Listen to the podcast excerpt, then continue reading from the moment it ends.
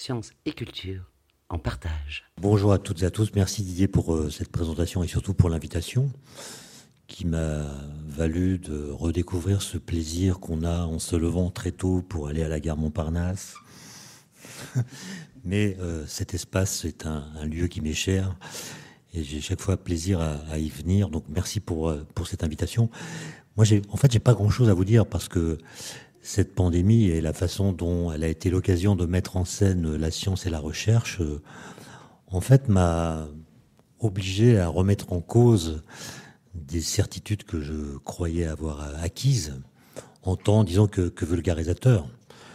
Euh, moi, j'ai voulu que certaines idées de science euh, fassent partie de la culture, non pas en distillant dans la société l'impératif que pour être un bon citoyen, il faut connaître un peu de science. J'ai pas du tout une conception scolaire de la démocratie.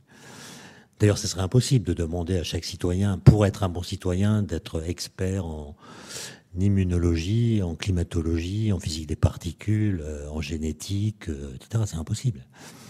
Il faudrait avoir euh, le cerveau de Einstein, qui lui-même n'en avait qu'un. Donc, non, simplement, il y a des belles idées en science dont je pensais qu'elles devaient être connues, mises à disposition, y compris de ceux qui n'ont pas eu la chance de faire des études. C'était en fait ça mon credo. Et, la méthode utilisée est, en fait très simple.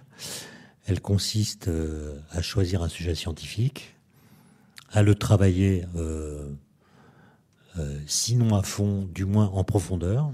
Par exemple, s'il s'agit de la physique quantique, bah, de comprendre d'où vient cette physique, pour quel type de problème elle a été conçue, qui sont ceux qui ont inventer des nouveaux concepts qui constituent son formalisme. Qu'est-ce que ce formalisme nous dit de la réalité et comment trouver les moyens de, d'en faire une pédagogie qui soit adaptée au public visé. Donc euh, une fois qu'on a fait ce travail, on se sent capable, à tort ou à raison, de parler de physique quantique à des lycéens, à du grand public, à des gens qui ont fait des études, à des gens qui n'en ont pas fait, enfin bref. Et, et cette méthode, que j'ai pratiqué pendant très longtemps, euh, en apparence, fonctionne. C'est-à-dire que vous, parlez à des publics à l'occasion de conférences, ou bien dans des cours, vous écrivez des livres, vous recevez du courrier, et vous avez l'impression que, moyennant quelques déformations inhérentes à la transmission, euh, le message passe. Et ce que m'a fait voir la pandémie, c'est que j'étais victime d'un biais colossal, qui est que je jugeais de l'efficacité de cette démarche à l'aune du public que je fréquentais. Et euh, le public qu'on fréquente par cette démarche est un public très spécial qui vient en conférence, euh, qui s'intéresse, euh, qui écoute des émissions de radio, qui pose des questions, etc. et le grand public, c'est celui qu'on ne voit jamais, et c'est celui qui constitue une majorité invisible qui euh, pose la véritable question du lien entre science et société. Et, du coup, le, la pandémie m'a fait voir de façon très claire des choses que je pressentais, mais là j'en ai eu une mesure euh, directe qui m'a fait dire, euh, et je suis pas le seul à l'avoir dit d'ailleurs, j'ai vu que Axel Kahn avait écrit un article en, disant, euh, on, alors je sais plus le terme qu'il avait employé, je crois, on, a foiré, on, s'y est mal pris, enfin, on, s'y est mal pris parce que les efforts de, diffusion de la culture scientifique n'ont jamais été aussi intenses que ces 30 dernières années. Enfin, il y a eu, par rapport à l'époque où j'étais lycéen, euh, quand j'étais lycéen, il n'y avait pas, quasiment pas de revues, il y avait Science et Vie, il y avait très peu d'interventions de scientifiques dans les médias. Euh, en terminale, j'ai jamais reçu la visite d'un chercheur, alors qu'aujourd'hui, euh, on en voit partout. Et il n'y avait aucune crise des vocations scientifiques. On allait euh, écouter les cours de physique comme on, allait à la messe. Et donc, on peut se demander si c'est le fait de voir des scientifiques qui, détournent de la science. Bon, bon, non, je ne veux pas être euh, abusivement pessimiste, mais, il y a quand même euh, une interrogation euh, sur la bonne façon de faire pour toucher le grand public. On avait là, avec la pandémie, une occasion historique de faire de la pédagogie, puisque les gens étaient intéressés, euh, notamment sur, à propos des, des, des méthodes des scientifiques, des protocoles, des biais, des, succès, des avancées, des échecs. Comment ça fonctionne, la recherche? Et puis on avait l'occasion d'expliquer, ou de prendre le temps d'expliquer, ce qu'est, s'agissant des médicaments, par exemple, euh, ou des, thérapeutiques, euh, ce qu'est un essai en double aveugle, ce qu'est un essai randomisé, comment bien utiliser les statistiques, euh, pourquoi il ne faut pas confondre coïncidence, corrélation et causalité, dont l'amalgame fait des ravages, dont l'amalgame fait vraiment des ravages, y compris en politique. Quand on confond corrélation et causalité, on peut manipuler à, peu près n'importe qui et arriver à faire croire que s'il y a des grenouilles après la pluie, c'est parce qu'il a plu des grenouilles. Donc euh, voilà. Et puis même l'exponentiel. Bon, l'exponentiel, maintenant tout le monde connaît le mot quand un, journaliste ou un ministre parle d'exponentielle, il a le réflexe de, avec la main droite euh, de signifier que c'est une courbe qui croît très rapidement. Mais je vous rappelle que l'exponentielle au début, ça croît très lentement. Et ça n'en est pas moins une exponentielle. Donc, moi, quand j'ai vu ça, je me dis, tiens, enfin, au, journal de 20 heures, tous les jours, il y aura des cours de sciences. Des experts vont venir dire prononcer des phrases du genre Nous savons que. C'est nous, c'est pas moi, monsieur machin, professeur bidule, qui pense que. C'est nous savons que. On engage une collectivité, des gens qui ont discuté et qui s'accordent sur le fait qu'ils sont parvenus à faire parler un bout du réel. Nous savons que. Et nous nous demandons si.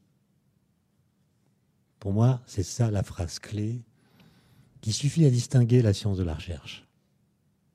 La science, c'est des connaissances qui sont considérées comme les bonnes réponses à des questions bien posées. Vous pouvez toujours les contester au nom d'un scepticisme radical, euh, philosophique. Je doute de tout, très bien. Mais à ce moment-là, il faut être conséquent. Vous avez le droit de douter du fait que la Terre est ronde en disant, par exemple, je l'ai entendu dire par une sociologue des sciences, nous ne sommes pas à l'abri d'un nouvel Einstein qui nous démontrera que la Terre est plate. Vous avez le droit de penser ça.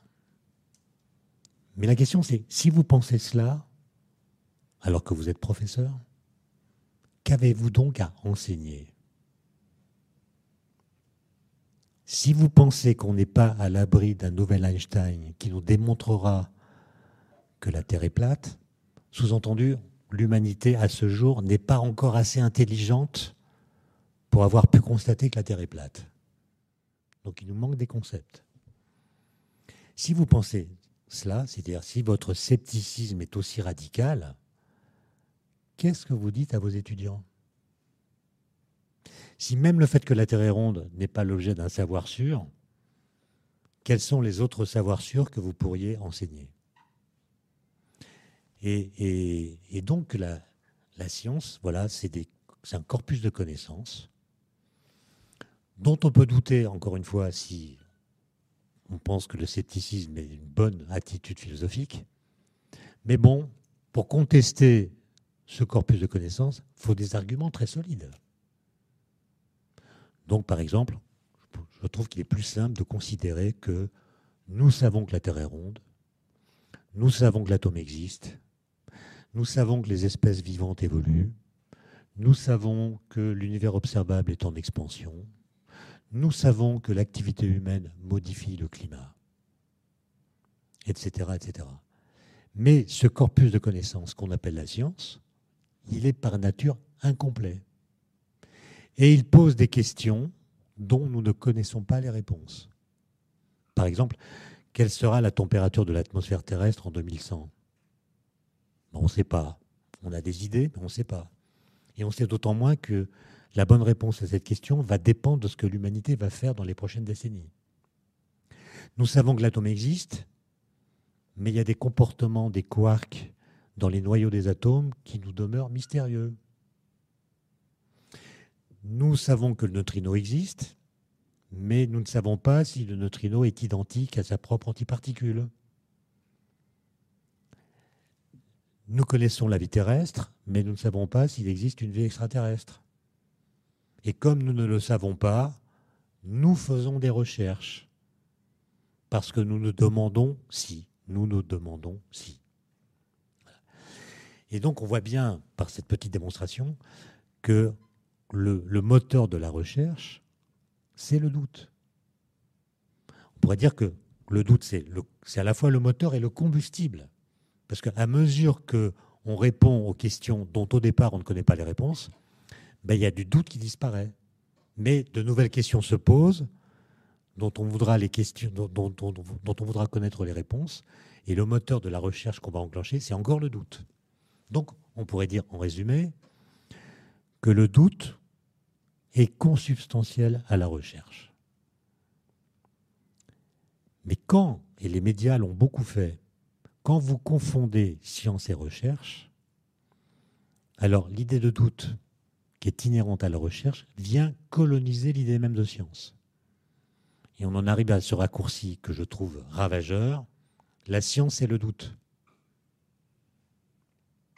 Raccourci qui est d'autant plus convaincant que vous mettez en scène sur les plateaux de télévision des gens qui s'étripent, des experts qui ne sont pas d'accord.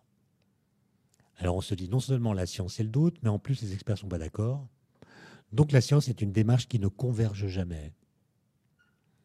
Et si la science est une démarche qui ne converge jamais, moi, en tant que moi-même, avec mon ressenti, mes croyances, mes connaissances, mon bon sens, j'ai le droit de penser ce que je veux des sujets scientifiques qui sont l'objet de controverses médiatiques. Et finalement, le résultat, c'est que chacun peut, dans ce contexte, s'autoproclamer expert à sa façon. Pas expert euh, officiel, expert à sa façon. Moi, je vais vous dire, c'est ça qui se passe. Et je pense que cette attitude-là euh, fait que l'image de la science, j'ai pas, pas fait d'enquête ni de mesure, mais je pense que l'image de la science y a laissé des plumes. Donc vous comme moi, euh, dans les mois qui viennent et les années qui viennent, on va devoir ramer. D'abord parce qu'on a laissé penser que la science était une démarche individuelle. On a vu des professeurs euh, s'affronter et dire non pas nous savons que, mais je pense que, ou je sais que, moi je sais que. Ce qui contredit l'idée même de science, dont je vous rappelle qu'elle était définie par Karl Popper en disant la science, c'est la coopération amicalement hostile des citoyens de la communauté du savoir. Ça veut dire que quand vous faites de la recherche, c'est-à-dire que vous posez une question dont vous ne connaissez pas la réponse, vous obtenez des résultats, et ce qu'on vous demande, ce n'est absolument pas d'être objectif. Ce qu'on vous demande en tant que chercheur, ce n'est pas de ne pas vous tromper. Ce n'est pas de ne pas être victime de votre subjectivité ou de biais cognitifs de différentes natures. On ne vous demande pas de subir une cure de désintéressement personnalisé. Autrement dit, on ne demande pas à un chercheur de sortir de la condition humaine. Parce qu'il n'y a, aucun chercheur qui ait une, objectivité totale. Tout le monde a une histoire, tout le monde a des préjugés, tout le monde a des, parfois des idéologies. Tout le monde a envie que le réel soit comme ceci ou comme cela. Et personne n'est capable d'avoir une interaction intégralement objective avec les résultats qu'il obtient ou le réel. Et donc, ce qu'on demande aux chercheurs, ça n'est pas d'être objectif, c'est d'être honnête. Honnête dans un sens très particulier. Honnête, ça veut dire j'ai des résultats, avant de les déposer quotidiennement sur Twitter, dans un langage que personne ne peut comprendre, sauf la conclusion, je dois les présenter à d'autres personnes qui se posent les mêmes questions et travaillent sur des sujets voisins. Je recueille leurs critiques, ça peut amener à des travaux supplémentaires, et à la fin, et ça peut prendre beaucoup de temps, on arrive à faire parler un bout du réel, et à ce moment-là, on est tous d'accord, et on peut dire, nous savons que, nous savons que. On ne devrait entendre que ce type de message. Mais balancer des résultats au conditionnel, les médias l'ont beaucoup fait, sans dire d'où ils viennent, euh, sans rendre les articles en question explicites. Vous vous au tout début, euh, je crois que c'était au mois de, mai, euh, un communiqué nous annonce qu'il se pourrait que le tabac protège des formes graves de la maladie. Bon, sans, faire de confidence personnelle, enfin trop, moi je fume un cigare par mois. C'est ma dose. Et ce jour-là, je suis allé acheter un cigare. C'était mon jour. Et je vois une file d'attente devant le bureau de tabac. Une file d'attente. Les gens avaient entendu ça et les non-fumeurs avaient décidé de se mettre au tabac. Incroyable. Donc c'était au conditionnel, c'était présenté comme une corrélation et ça a été vécu par pas mal de gens comme une causalité. Donc vous voyez, il y a quand même euh, du travail. Et puis il y a, eu cette tendance très forte qu'on appelle euh, l'ultra-crépidarianisme, c'est-à-dire le fait de parler au-delà de ses compétences. Moi, j'ai été traumatisé euh, par, Moi, je revenais d'une. Au début de l'épidémie, j'étais pas en France, j'étais j'étais au Chili. Été mis en quarantaine dans mon hôtel puisqu'il y avait eu un cas positif. Et donc été 15 jours dans ma chambre sans pouvoir sortir. Il n'y avait pas de confinement au Chili à l'époque. Et j'ai pu, pu, rentrer par le dernier avion. Et euh, j'ai vu euh, en arrivant que la France était complètement confinée. Je le savais, mais c'était impressionnant de voir Paris complètement vide. Et euh, très peu de temps après, paraît un sondage dans le Parisien, le 5 avril 2020.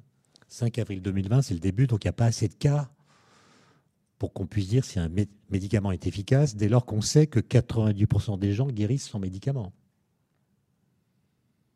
Quand vous avez 98% des gens qui guérissent sans médicament, pour montrer qu'un médicament est efficace, il faut une sacrée statistique qui montre comment on peut passer de 2% à 1,5%, etc. Il faut un grand nombre de cas qu'on n'a pas parce qu'on est au début. Donc, on parle beaucoup d'un certain médicament à l'époque dont j'ai oublié le nom, et on demande aux Français, on demande aux Français par ce sondage, est-ce que ce médicament est efficace? On leur demande même pas, est-ce que vous pensez que ce médicament est efficace? Non, on demande à la science de se ranger sous la coupe de l'opinion.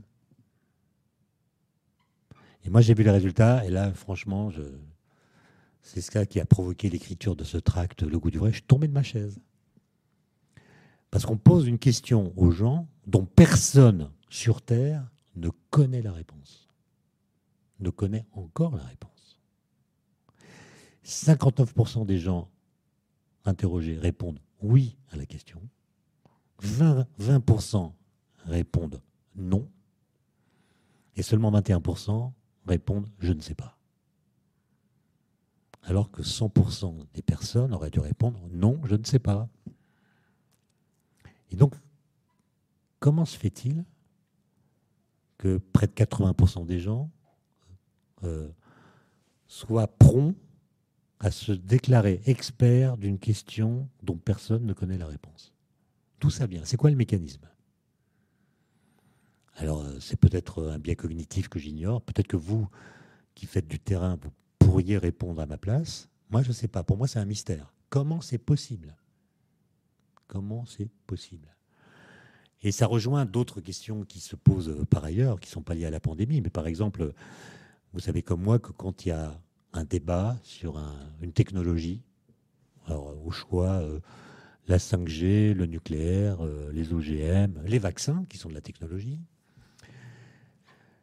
Euh, on observe dans les débats une décorrélation presque totale entre la compétence et la militance. C'est-à-dire qu'on peut être ardent militant, et quand je dis militant, c'est pour ou contre. Hein. Par exemple, on peut être pro-nucléaire à fond, sans être capable de dire pourquoi on met de l'uranium dans les centrales nucléaires.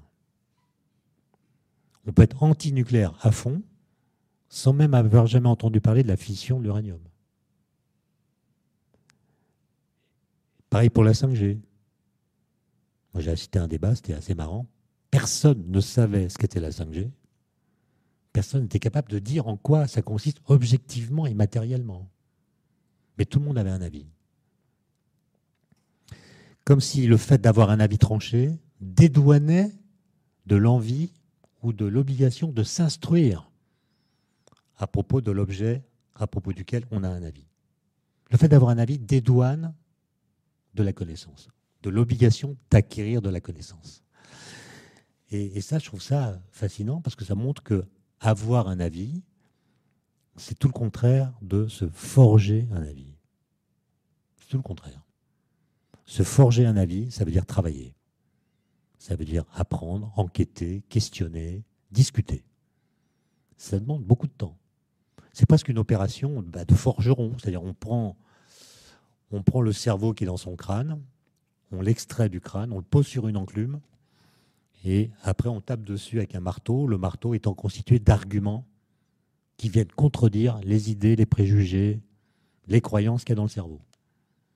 Donc on oblige le cerveau à penser contre lui-même en voyant s'il est capable de réfuter les arguments qui contredisent ce qu'il pense. Bah, c'est ça, forger une opinion. C'est martyriser un cerveau avec des choses qui le heurtent, qui le contredisent, qui le surprennent. Et après ce travail, on demande au cerveau, alors tu penses quoi? Bah, Là, on pourra dire que le cerveau, il a pensé. S'il a simplement eu une opinion ou un avis, il n'a pas pensé. Donc ça veut dire que penser, c'est d'abord dire non à sa pensée. Et vous qui sans doute travaillez beaucoup sur l'esprit critique, euh, moi j'avais envisagé justement d'écrire un livre sur l'esprit critique, et j'ai renoncé à le faire quand j'ai vu que ce mot était victime d'un flou artistique, d'une polysémie, puisque les gens qui pensent que la Terre est plate se réclament de l'esprit critique. L'esprit critique, c'est pas simplement euh, critiquer tout ce qu'on entend c'est pas critiquer les discours officiels ou institutionnels. L'esprit critique, c'est d'abord critiquer sa propre pensée pour voir si elle est capable de résister à ce qui la contredit. Et, il me semble que sur toutes ces questions-là, la question du débat finalement, euh, il y a des questions qui méritent d'être débattues. Par exemple, quel est le compagnonnage que nous voulons en tant que société euh, avoir avec les nouvelles technologies? Ça, c'est une vraie question. Euh, est-ce que la 5G comporte des risques? On a réduit le débat à cette question, mais il y a d'autres questions. Est-ce que la 5G va euh, augmenter nos interactions sociales? Ou est-ce qu'au contraire, elle va contribuer à une espèce d'atomisme individuel dans la société? Voilà une bonne question. C'est la question des usages. Et là, il faut débattre. Le problème, c'est que dans les débats auxquels j'ai pu assister, que ce soit sur les déchets nucléaires ou la 5G, il n'y a pas de débat. Je vous rappelle l'étymologie du verbe débattre. C'est un très vieux mot de la langue française qui date du XIIe siècle. Débattre, c'est faire. La définition officielle. Débattre, c'est faire ce qu'il convient de faire pour ne pas se battre. Ce qu'on appelle un débat en bon français, c'est exactement le contraire d'un débat télévisuel. On choisit des gens dont on sait qu'ils ne sont pas d'accord et on les fait se fighter euh, en direct. On provoque un clash. C'est ça qui fait l'audimat. Alors qu'un vrai débat, ça suppose, ça prend du temps, ça peut être très ennuyeux. Ça suppose d'écouter l'autre, de ne rien dire qui ne soit argumenté, de s'interdire les arguments d'autorité, etc., Ça prend du temps. Et les médias euh, n'ont pas le temps d'accorder ce temps. Et du coup, euh, les débats, c'est euh, des primes accordées aux sophistes, des primes accordées à la suffisance, des primes accordées à l'arrogance. Et celui qui, dans les débats, intervient de façon honnête, dans le sens défini tout à l'heure, qui répond au moins au début de l'épidémie à des questions en disant bah, Nous ne savons pas, nous ne savons pas, nous ne savons pas, ce gars-là, il est médiatiquement détrôné par quelqu'un qui répondra aux questions posées avec assurance, même si ce qu'il dit va bien au-delà de ses connaissances. C'est comme si le fait de ne pas savoir était une interdiction à la présence médiatique. Et je pense que là, il y a un sujet de réflexion pour nous tous. La question, c'est comment faire pour que dans les débats, les gens qui sont modérés, les gens qui sont modérés, s'engagent sans modération.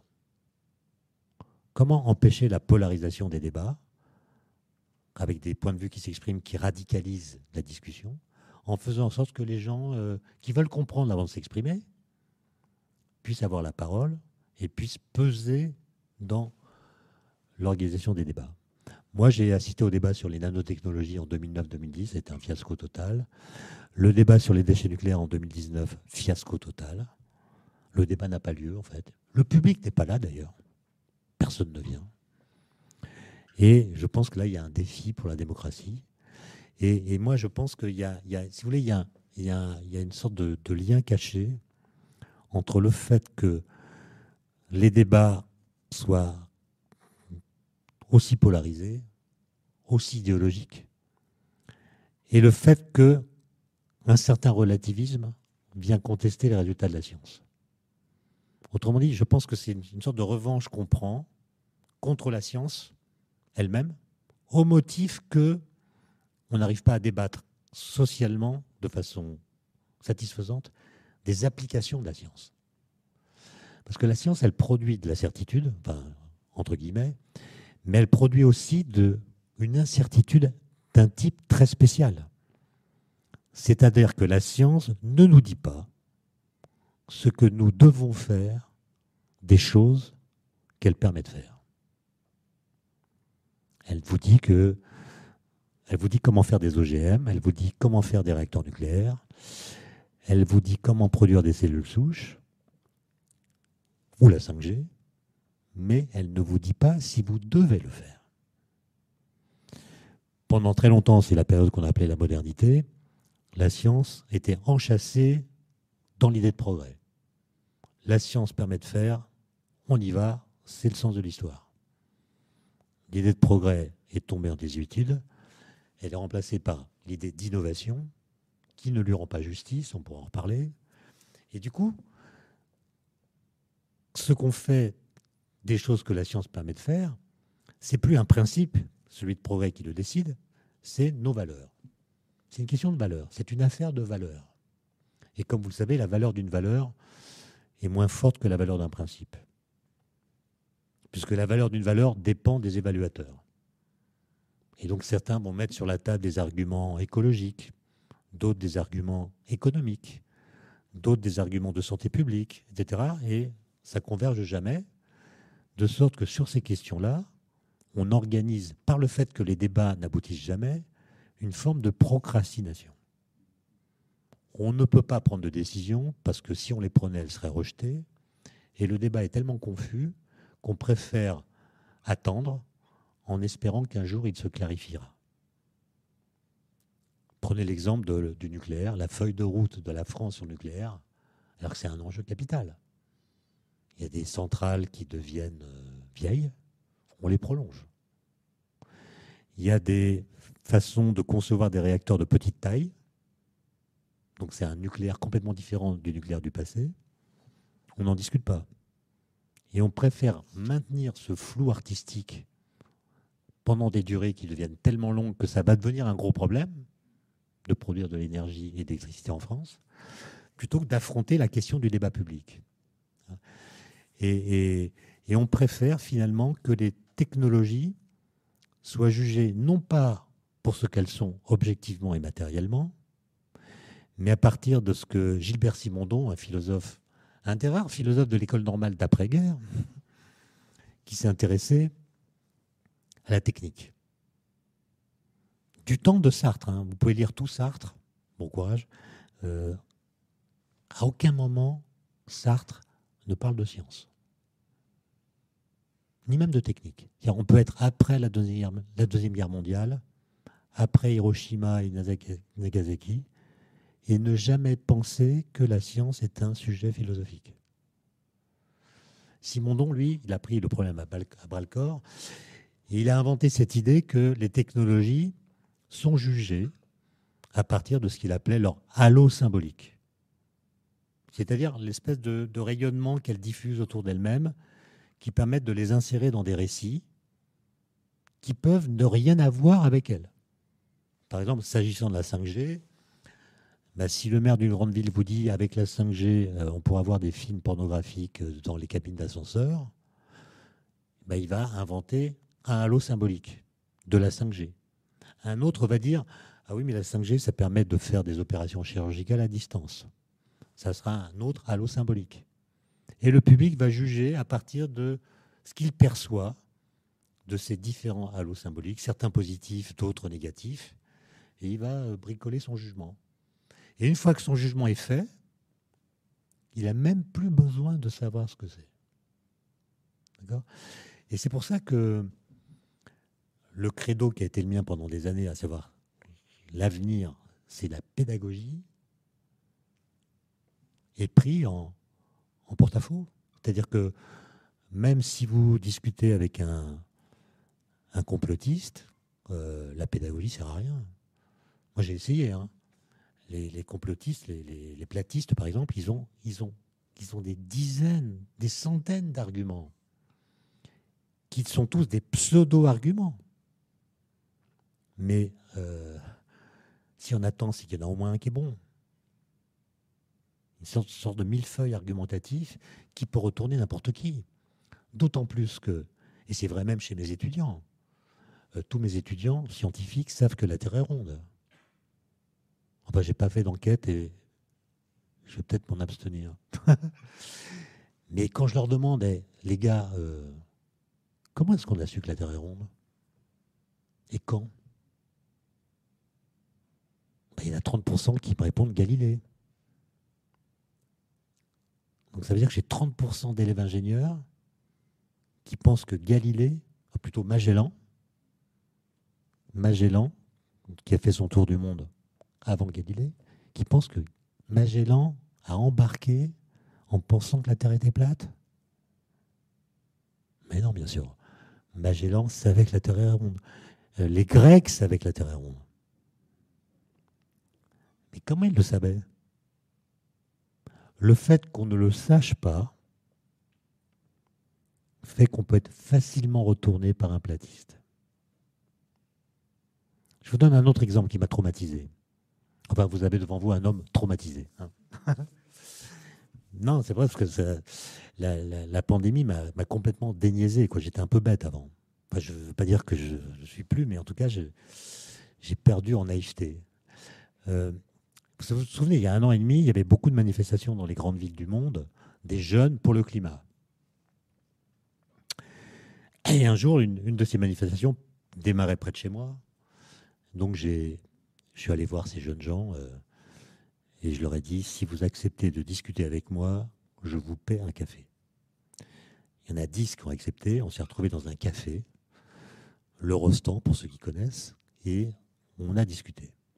Il y avait des élèves de terminale, il y avait des élèves de Sciences Po, et il y avait des étudiants de première année de faculté en sciences je ne sais plus comment ça s'appelle, c'était le dog avant, mais bref. Donc des gens de 18 à 20 ans. Euh, j'ai discuté avec eux pendant, pendant une bonne heure.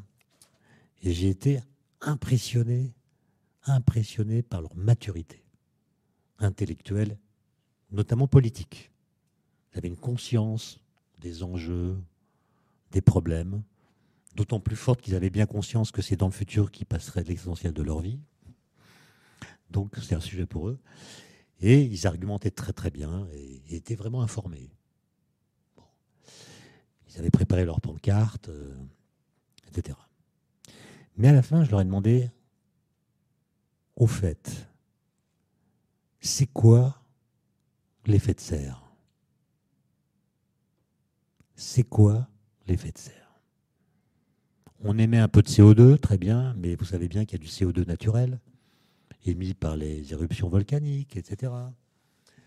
Et je ne vois pas très bien en quoi le fait d'en émettre un peu plus pourrait vraiment changer le climat à l'échelle de la planète. Ben, sur les 10, il n'y en a aucun qui a su répondre. C'est pas grave, ils sont jeunes, ils ont le temps d'apprendre. Mais le fait qu'ils ne sachent pas répondre, en soi, ce n'est pas un problème. Sauf que s'ils tombent dans les mains d'un climato-sceptique, ils se font retourner comme des crêpes. Comme des crêpes.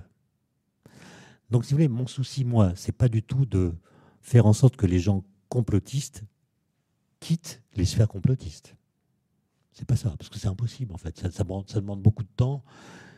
Euh, le, fait d'être complotiste est souvent pour les gens un peu frustrés un moyen de se renarcissiser en disant moi j'ai compris comment ça marche, le système ne m'a pas, reconnu à ma juste valeur, mais je suis pas dupe, je suis pas comme tous ces gens qui sont des moutons à porter des masques.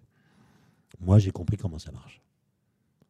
Donc je m'extrais de la foule par le fait que j'ai compris des choses que la foule n'a pas comprises.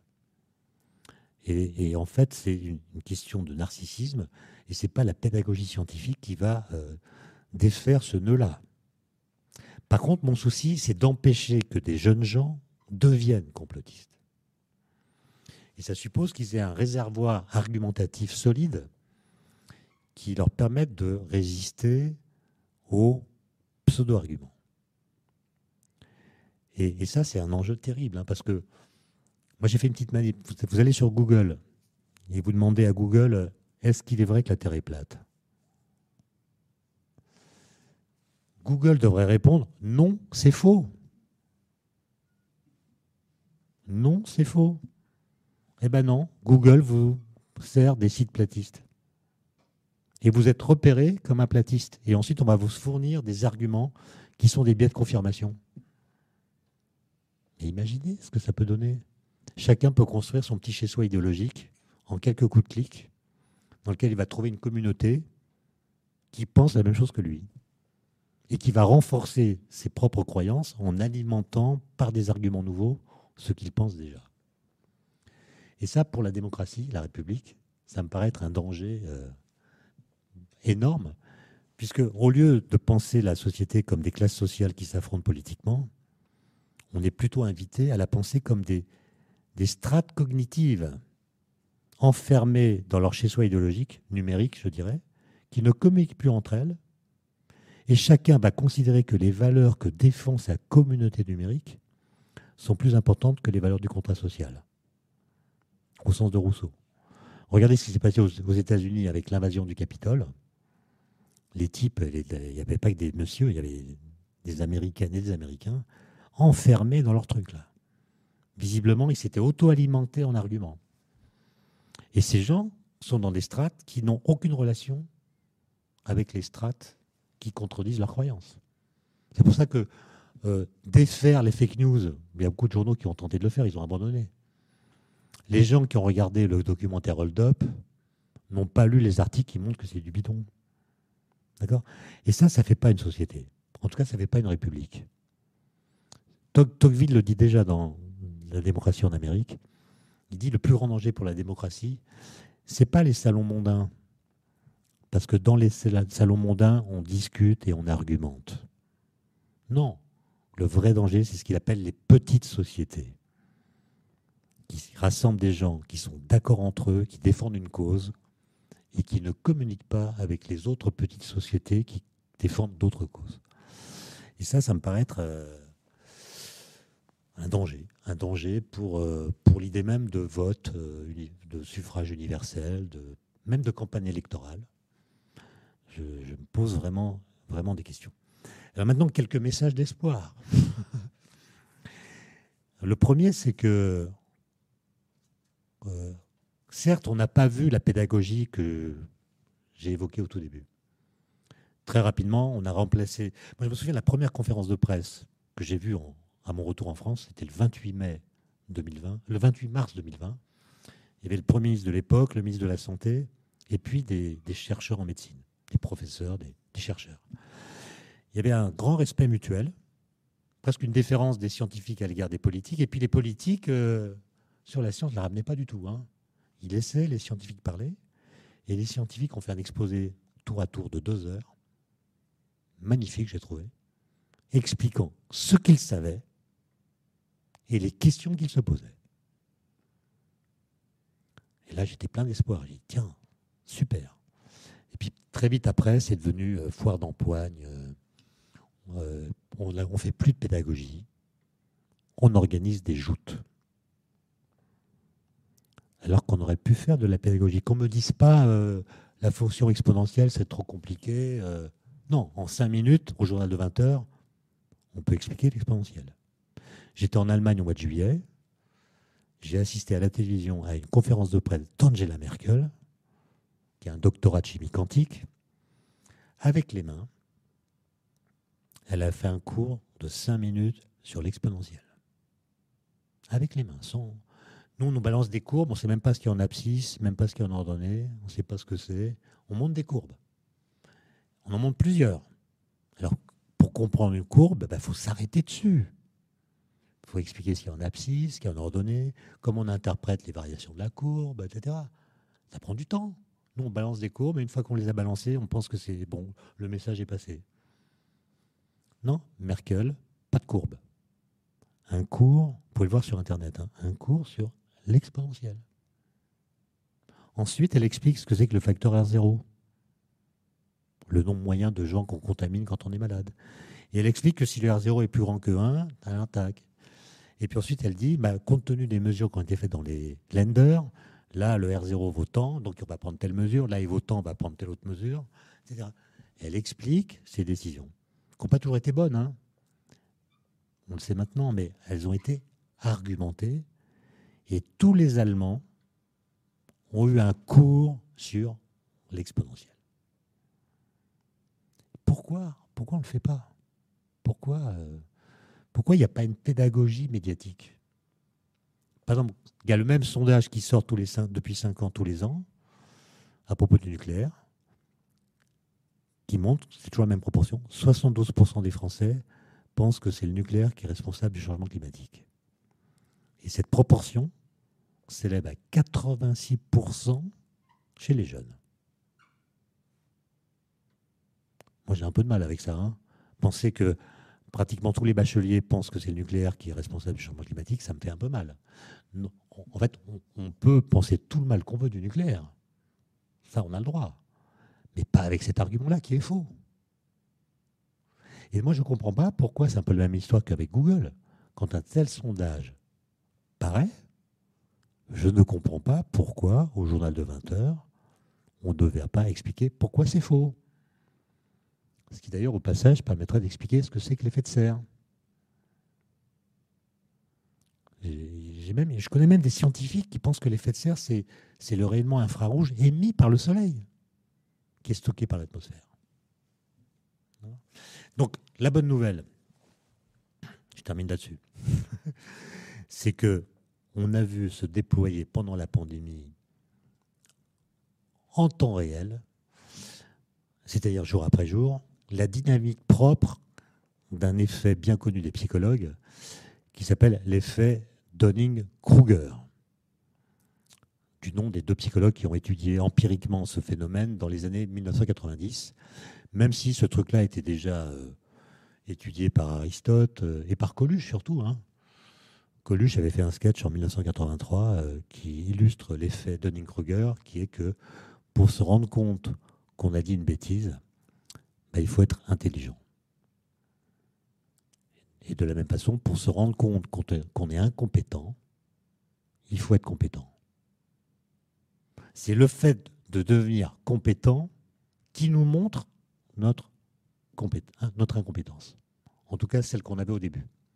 En fait, c'est l'idée que quand vous avez affaire à un nouveau problème, bah, vous l'assimilez à des problèmes déjà connus, et donc vous pensez que c'est simple, et vous faites preuve d'arrogance.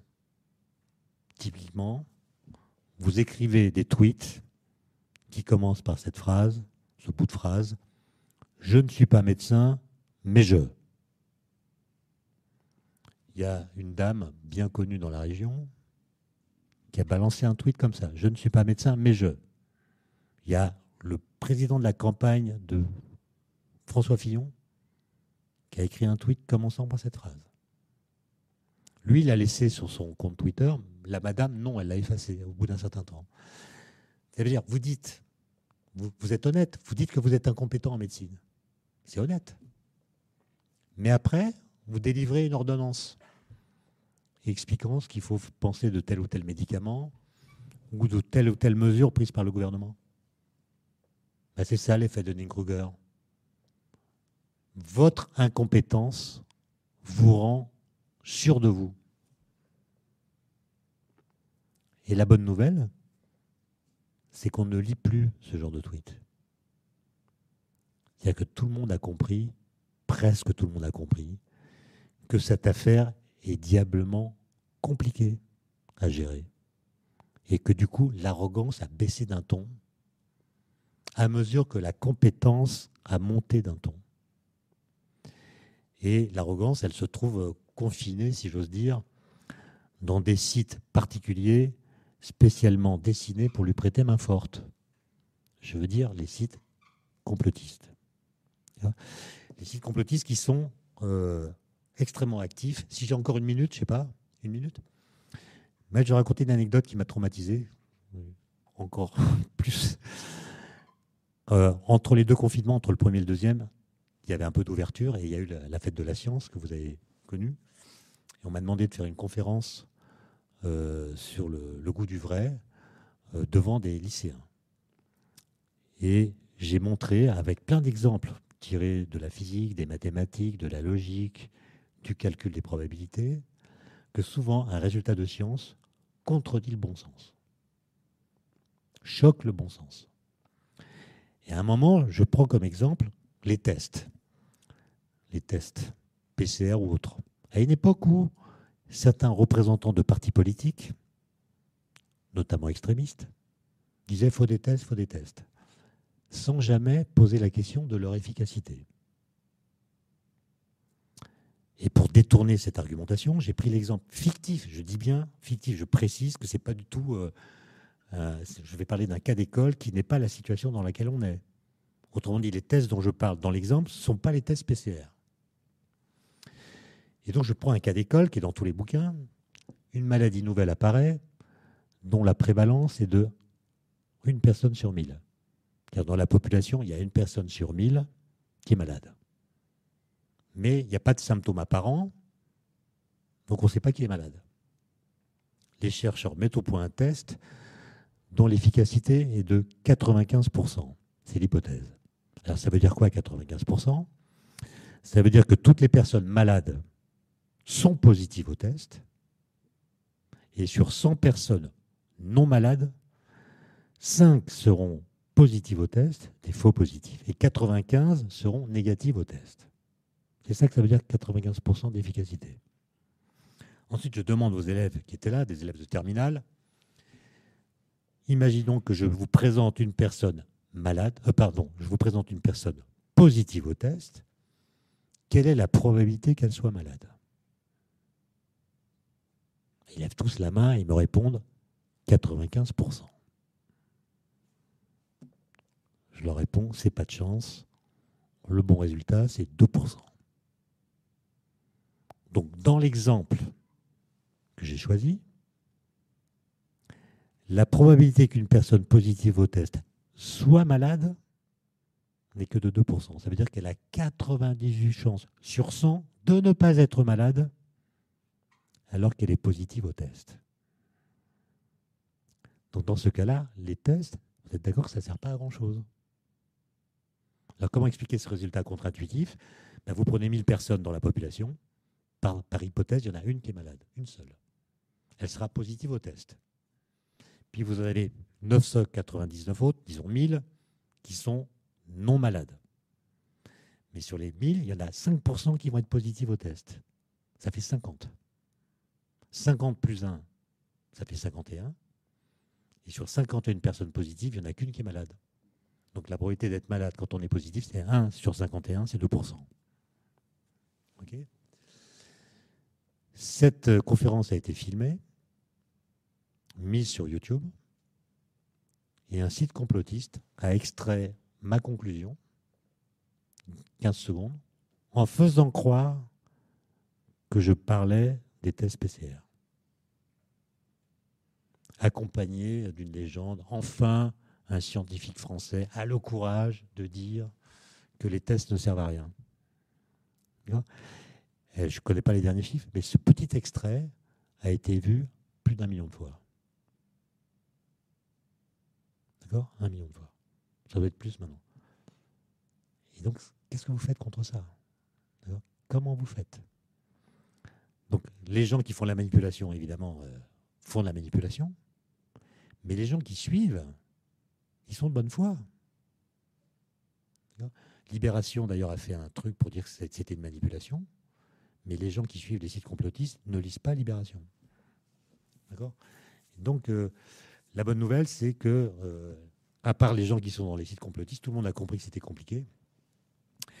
Et puis surtout, l'autre bonne nouvelle, c'est que, à la fin, on comprend que c'est la recherche qui gagne. Les gens qui, vont nous tirer d'affaire, c'est ceux qui ont mis sur point, au point les, vaccins, notamment ARN messager, c'est une idée absolument géniale. Mais les gens qui ont fait ce travail de mise au point, de recherche pour les vaccins, on ne les connaît pas. On ne les a jamais vus à la télé. Alors que ceux qui faisaient la promotion quotidienne de médicaments qui n'ont jamais fait leur preuve, on les entendait tous les jours. Et donc je me demande s'il n'y a pas une corrélation entre la compétence et la discrétion.